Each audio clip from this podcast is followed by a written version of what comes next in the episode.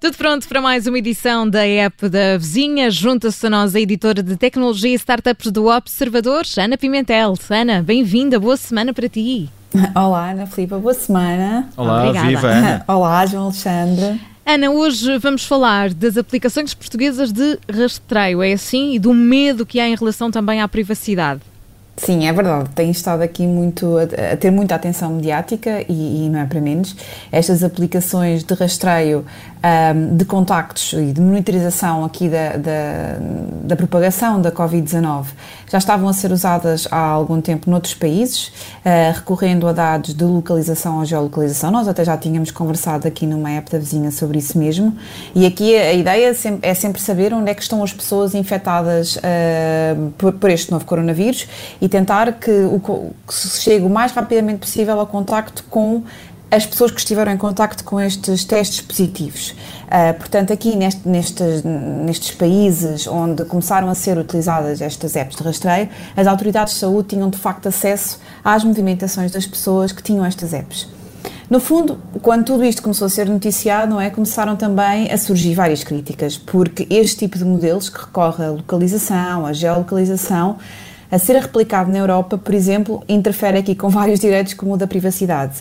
E nós, a nível europeu, a nível da Comissão Europeia, uh, tem havido aqui um, um, trabalho até pioneiro em matéria de regulação da privacidade dos dados e, e que até tem sido uh, um pouco utilizado como exemplo noutros, noutras geografias e que, e que, que não poderia, de qualquer forma, um, ficar alheia a estas preocupações, não é?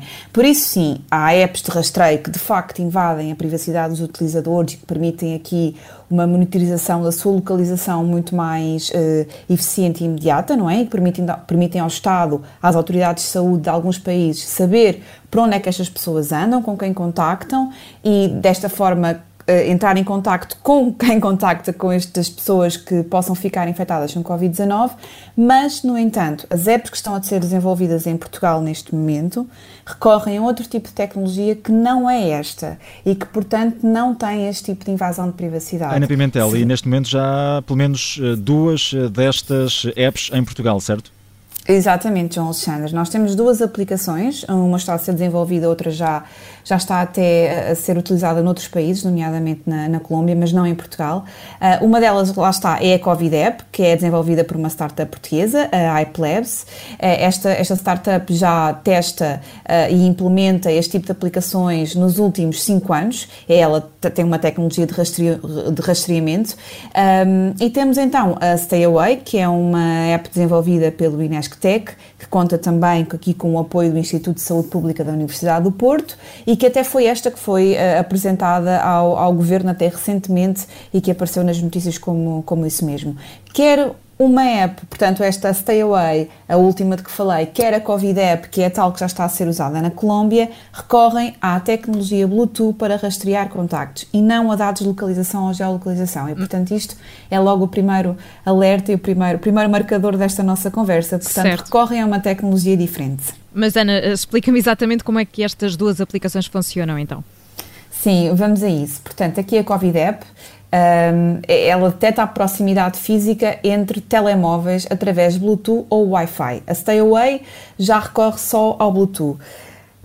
Eh, excepto esta, esta ligeira diferença, eh, elas depois em termos de tecnologia são, são, são semelhantes.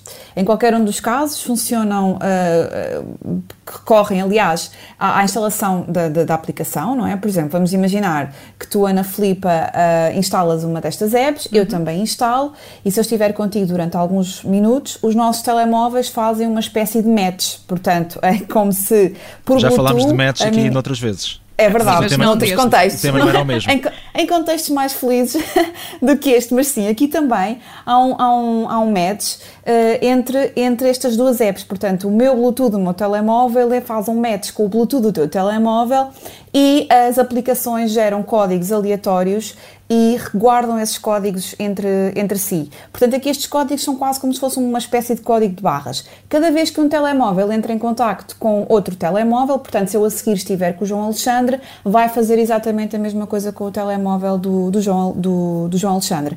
O que é que isto faz? Faz com que esta interação recorra a estes uh, códigos de barras virtuais, vá, e não ao número do telemóvel em si, nem ao utilizador. Portanto, o, o, a aplicação não sabe qual é o número do telemóvel que está associado àquele, àquele código de barras digital, nem quem é a pessoa. Portanto, aqui garante-se o anonimato. São uh, identificadores anónimos que são gerados entre apps e que são trocados, vá, fazendo este match via, via Bluetooth.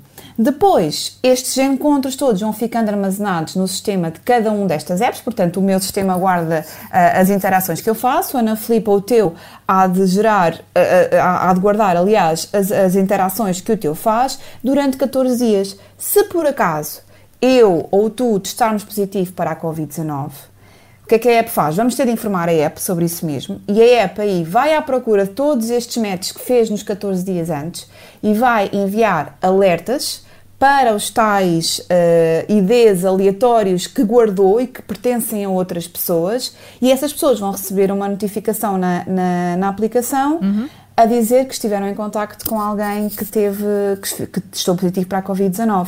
Não revelam quem é a pessoa, não revelam qual é o número de telemóvel, porque não têm acesso a isso dizem só que esteve em contacto próximo com alguém. Mas Ana Pimentel, a pergunta que todos estão a fazer neste momento e para que fique tudo esclarecido, se eu, por exemplo, eh, que tenho essa app e testar eh, positivo para a Covid-19, o que é que acontece a seguir? Olha, eh, bom, então, para estas apps poderem operar, elas têm de estar, lá está, em concordância com as normas europeias, João Alexandre.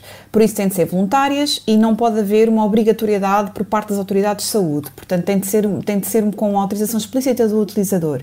Na Covid, na COVID app, a, a, tal da Startup do Porto, por exemplo, o utilizador, quando insere na app, quando recebe o teste positivo, terá de inserir na app um código específico para alertar que testou positivo para a Covid-19. Portanto, aqui tem de ser sempre a responsabilidade individual e social do utilizador, ok? Depois, Há outra forma que passa também por associar um código, um QR Code ao hospital ou clínica onde se fez o teste uhum. e permitir que através desse QR Code seja, seja feita a sintonização. De qualquer forma, é sempre o utilizador. Na Stay Away também é, é vai ser a pessoa que vai ter de introduzir na aplicação que ficou uh, testou positivo para a Covid-19, a partir daí vai ser, tem que ser disponibilizado online os, os IDs anónimos com quem interagiu e depois seguem então os tais alertas para cada um dos telemóveis. Portanto, aqui depois o que aparece na, na aplicação de, de, cada utilizador é a tal mensagem, a tal, a tal alerta, notificação a dizer para fazerem uma quarentena preventiva, neste caso, porque estiveram em contacto com alguém, com alguém que testou positivo e a reencaminhar as pessoas para fazerem o teste e, e entrar em contacto com as, com as autoridades de saúde. Ana, muito rapidamente, porque estamos a ficar sem tempo, mas estes procedimentos, como tu explicavas, são em linha com as preocupações da Comissão Europeia? Sim, sim, são em linha, porque lá está, ao serem de instalação voluntária e não imposta pelo Estado, garantem já aqui uma, uma, boa, uma boa parcela. Recorrendo à tecnologia Bluetooth também garantem o anonimato, que era uma das grandes preocupações da, da Comissão Europeia, e, e sim, acabam por estar por estar alinhados e, e por cumprir, a, a, entrar em funcionamento, ambas as aplicações garantem que cumprem com estas normas. E Ana, a tua newsletter amanhã está quase aí, está prontinha?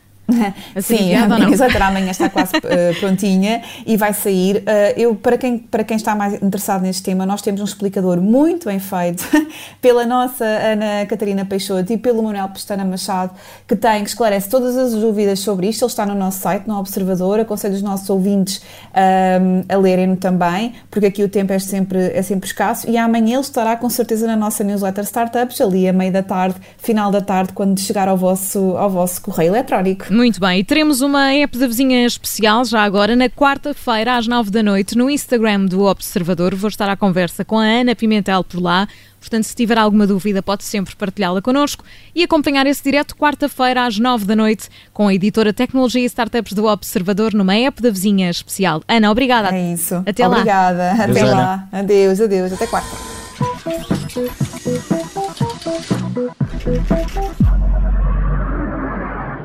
Obrigada por ter ouvido este podcast. Se gostou, pode subscrevê-lo, pode partilhá-lo e também pode ouvir a Rádio Observador online em 98.7 em Lisboa e em 98.4 no Porto.